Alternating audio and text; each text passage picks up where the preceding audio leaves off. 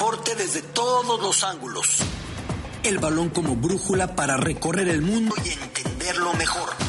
Soy Alberto Lati, periodista y escritor. Latitudes, con Alberto Lati, en Así las Cosas.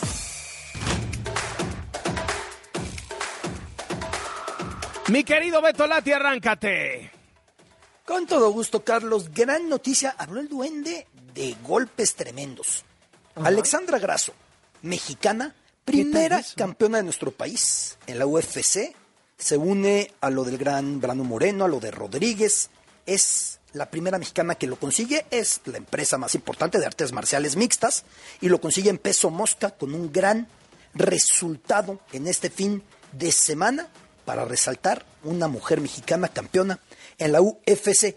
Creo, Carlos, tus siete goles, sí, te, le voy a dar tiempo a tus siete Oh, goles. cosa, el conjunto de Liverpool le mete 7 por 0 al United. Es el gran clásico del fútbol inglés. Siempre he explicado que la rivalidad viene de que el puerto de Liverpool tenía salida directa para recibir materia prima, devolver por ahí productos terminados, sobre todo en la ciudad industrial de Manchester. Y de pronto Manchester abrió un canal para salir directo y se lo saltó y orilló a Liverpool al desempleo, a la marginalidad. Y por eso tanta rivalidad.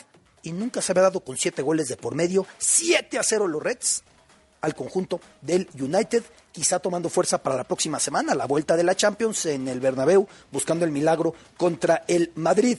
Te había dicho la semana pasada que en el fútbol mexicano reabriría ya la corregidora en Querétaro un año después de aquella horrible jornada frente al Atlas, para otra vez recibir aforo. Sin embargo, el viernes por la tarde hubo un comunicado de Liga MX diciendo, ¿qué creen? Siempre no, o todavía no. Se pospone dos semanas más porque dijeron que no están listos con los protocolos, no están listos con todo lo que hace falta. Si es preferible posponer a no estar listo. Aunque me pregunto Claro. si pasó un año, ¿cómo es que les ganó? ¿No? Y más allá del fútbol, querido Carlos, en el terreno tenístico en Acapulco se, co- se corona Alex de Minora, el australiano español, y otra muy importante del tenis. Djokovic no podrá acudir a Indian Wells ni a que continúan. No, no podrá acudir a Ine Wells ni a qué, se cortó, perdón. ni a Miami, los dos torneos que vienen de la mano en Estados Unidos. Para el US Open todo es indicar que sí podrá porque de momento la prohibición para personas no vacunadas contra COVID, que es el caso de Novak, vence a mediados de mayo. Veremos si se prorroga. Si se prorrogara, seguirá el problema.